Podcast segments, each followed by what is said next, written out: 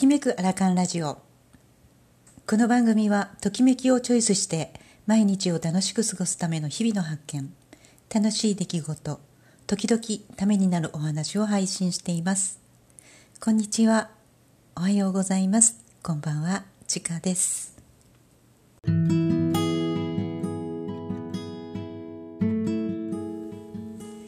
日のテーマは体が欲した食材を紐解いてみる。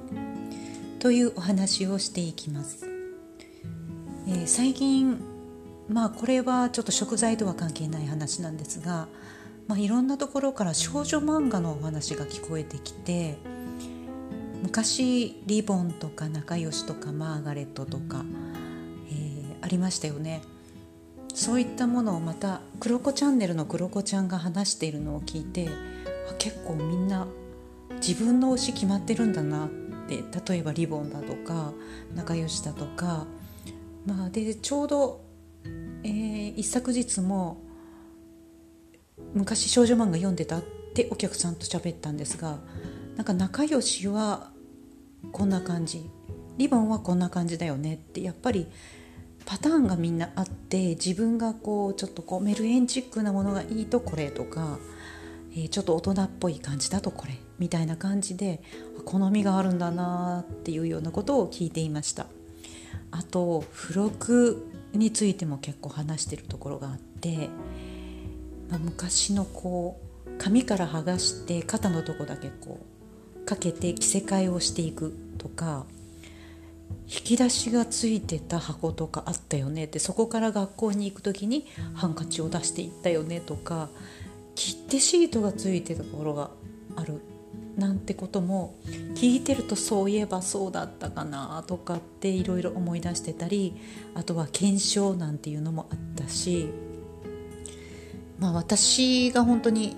小学校の頃だと本屋さんというよりは民家みたいなところで雑誌を売ってるところがあって、まあ、そこに買いに行くわけですね。そうすると発売日よりも前に、えー、まあ、売ってくれたりとか。それから売り切れてしまうものは電話で予約しとくと取っといてくれるのでそれを買っていくっていうのがまあ主流でしたね。それから本屋さんで買えたり、えー、あとはコンビニエンスストアで買えたりっていうのも途中からになってきますね、まあ、結構この少女漫画でも思い出すとその時の背景がすごくいろいろ浮かんでくるななんて思って懐かしさも半分私あんまりこう漫画で推しとかそういうのを持ってないのでちょっと自分の歴史を紐解いてみるためにこれ、えー、思い出してみようかななんて思っていました。まあ、でここで本題に入らせていただきます。えーまあ、今回ですねお昼のお弁当を詰めるのにすごく体がこれとこれとこれがいいなって欲したものがあったのでその内容によってまあちょっと自分がこう不足している私の中で不足している成分もあるし欲している食材もあるしということでそれをちょっと紐解いてみようって思ったんですね。でまあこの日のお弁当はご飯に、えー、きゅうりの漬物をまずのせたんですね。なんか口がさっぱりしたいそしてちょっとだけピリ辛があるのでそれをのせるのとあと歯ごたえだと思います。で普通のきゅうりの、まあ、塩漬けみたいなものも入れてあとらっきょうでしょそれからオムレツをちっちゃいのを、まあ、持ってたんですが、えー、そこにパセリを入れましたね。でケチャップ上からっていうと他のものに移るので少し卵の中にもケチャップを入れてみました、えー、あとはまあ、いただいたナスがあったのでそれをこうナスって油と合うけど油は嫌だなと思ったんですね。さっぱり食べたいなと思って、まあ、レンチンを使ってそこに、まあ、鰹節をかけておひたしみたいにして持っていきました。で何を体が欲してるのかなと思ってまあ知識の中にあるものとちょっと調べてみたものもあるので今日はそんなことをお伝えしてみようと思います。まずらっきょうなんですが糖とか脂肪の吸収を穏やかにする、まあ、これは水溶性の食物繊維だったりもします、えー、そして抗酸化作用を老化防止がん予防ですね。でまあビタミン C も豊富なのでむくみとか高血圧にもいいですし、えーまあ、これはカリウムが豊富だっていうこともありますね。そして成長作用もあります。でまあ、えー、ちょっと体が疲れているなというのは感じていたんですが、まあ、これなんかは乳酸がたまるとすごくこう疲れてくる感じがあるのでこういうものを流しやすくしてくれるっていうような作用もあったりするんですね。でまあ、オムレツといえば卵になりますが、まあ、オムレツレシチンっていう成分があってでこれは中性脂肪を増やしにくくするし糖尿病予防にもなるしアミノ酸が、えー、多いために脂肪燃焼にもなるんですね。まあ、その他疲労回復にも役立ったり、えー、まあ、善玉のコレステロールを増やして悪玉のコレステロールも減らしてくれるという作用が確かあったと思います。ただやはりこれは食べ過ぎてしまうと、まあ、コレステロールがちょっと多めになってしまったりっていうのもあるので気をつけたいですが、まあ、卵にもすごく大きな栄養素が含まれていますよね。そしてナス。これはあの皮の紫色のところにポリフェノールみたいなものもあるんですが、デトックス効果が高いって言われてます。でこれがコレステロールを下げて肝臓の働きも良くするしむくみ解消にもなって血の巡りを良くすることで老化防止もあるし、まあ、このナスニンという成分がすごく、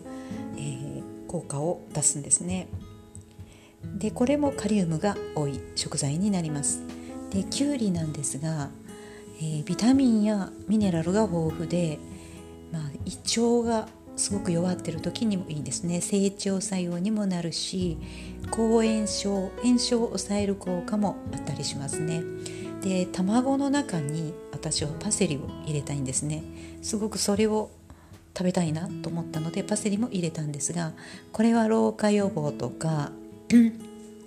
え、むくみ解消活性酸素を抑えるということなので免疫力がアップするし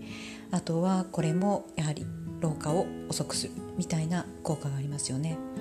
でトータル的に見た時にあ胃腸が疲れているし体もちょっと疲れているんだなって軽い夏バテではないんですけれどもまあこの天候の中で少し冷房の下にいることも多いし外に出ると暑いしということで少し自律神経とかも乱れがちなんだなと思いました。で実はですね明日からまあ、えー、ワーケーションで岩村の方に、えー、マリアさんこと、えー、柳井和子さんと行ってまあ、262728なので2泊3日ですね行って、まあ、現地でまあ、ズームもしたりしますしそれからマリアさんの愛ご飯といってとっても愛情のこもった美味しい料理を食べたりそれから私が使っているぬくた鍋という鍋があるんですがそのぬくた鍋を作られている、えー、まあ、若尾さんという方の奥様がその鍋のえー、使い方として、まあ、デモンストレーションも兼ねてそれの試食会もあったりしますし、まあ、私は、まあ、岩村限定のエステをさせていただく、まあ、仕事をしながらちょっとバケーションも兼ねて行ってくるんですけれども、まあ、マリアさんにもう朝リクエストしました。胃腸が疲れている感じなので温野菜が欲しいですというリクエストを出してやるのでまあこの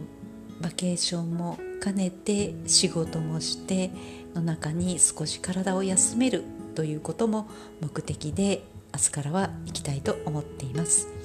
もし岩村にいらっしゃる岩村の近くにいらっしゃるような方があったら是非メッセージをいただけるといいです。はい。そして忘れていましたがトマトも入れてあります。これもいただいたものなんですがトマトはまあ抗酸化作用強いですよね、えー、老化防止もあるし成長作用もあるしカリウムも豊富だしということでトマトは皆さんは体にいいということは、えー、ご存知かと思います、えー、では